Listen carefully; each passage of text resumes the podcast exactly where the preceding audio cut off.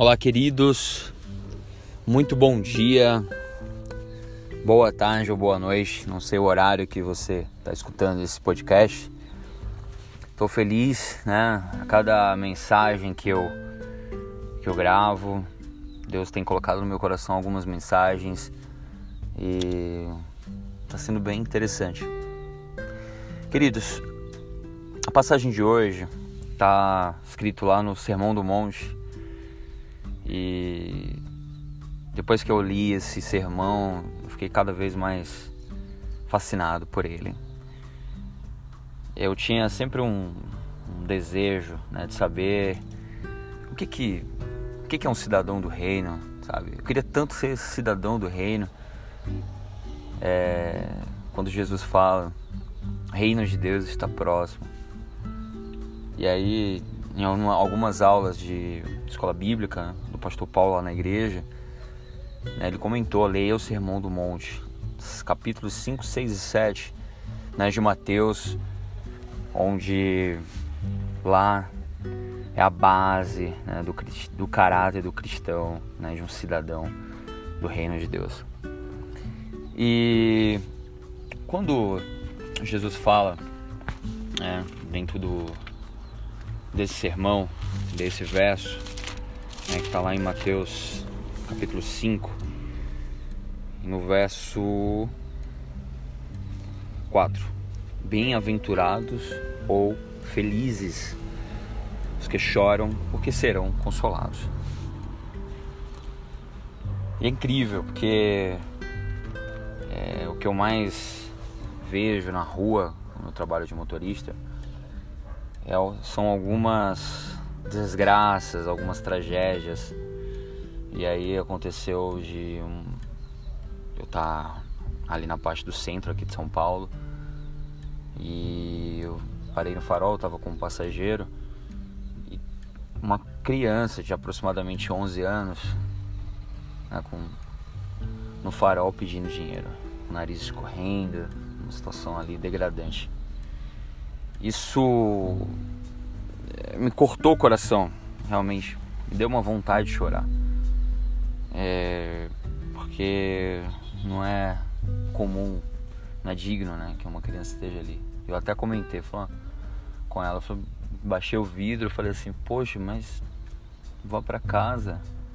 Uma hora dessas aqui no centro, aqui de São Paulo. É, e é perigoso, né? Quem conhece aqui São Paulo. Então, eu só essa foi minha reação. Aí eu também nem sei se é, vai, entender que a, que a criança de repente não tem nem casa, não sei. Mas eu oro a Deus para que eu, eu tenha um coração sensível a cada dia, que essas coisas elas não sejam comum para mim, sabe? E quando eu tô lendo um livro chamado Eu, um Servo, é, do autor Charles Swindoll. Foi um livro que no discipulado lá da igreja, o pastor Paulo ele nos orientou, né?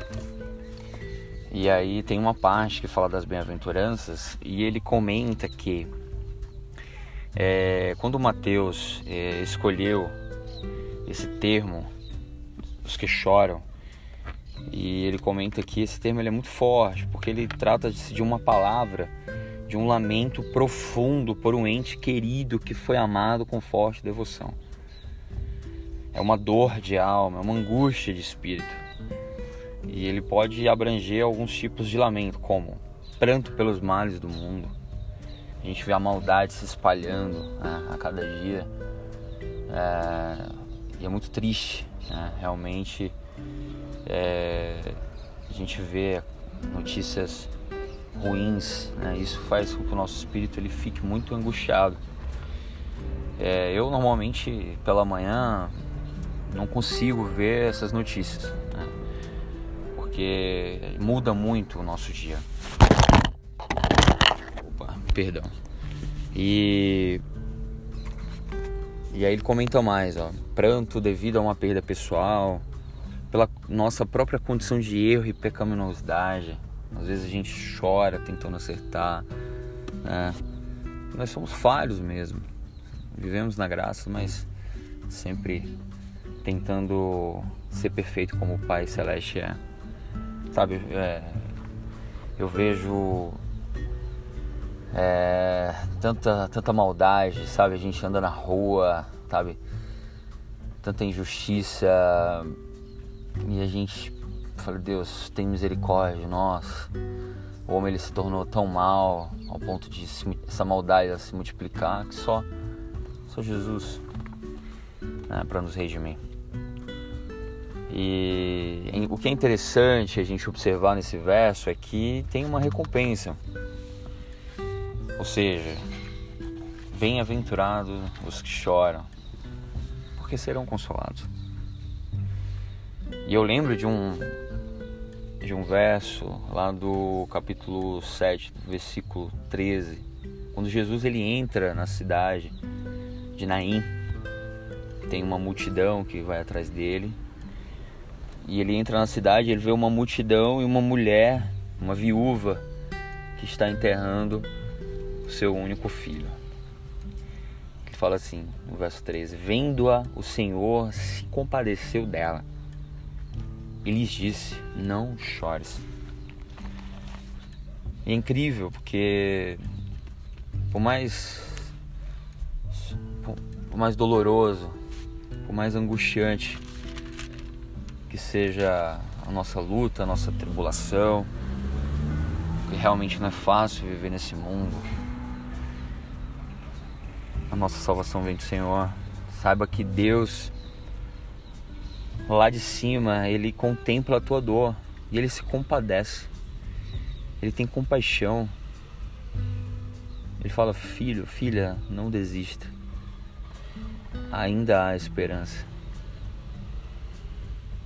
Então, que a gente possa se encher dessa paz que Jesus nos dá. Ele falou: não é a paz que o mundo dá, a paz que excede todo entendimento. Porque Jesus ele se compadece. Jesus, Deus ele, ele tem um caráter bom.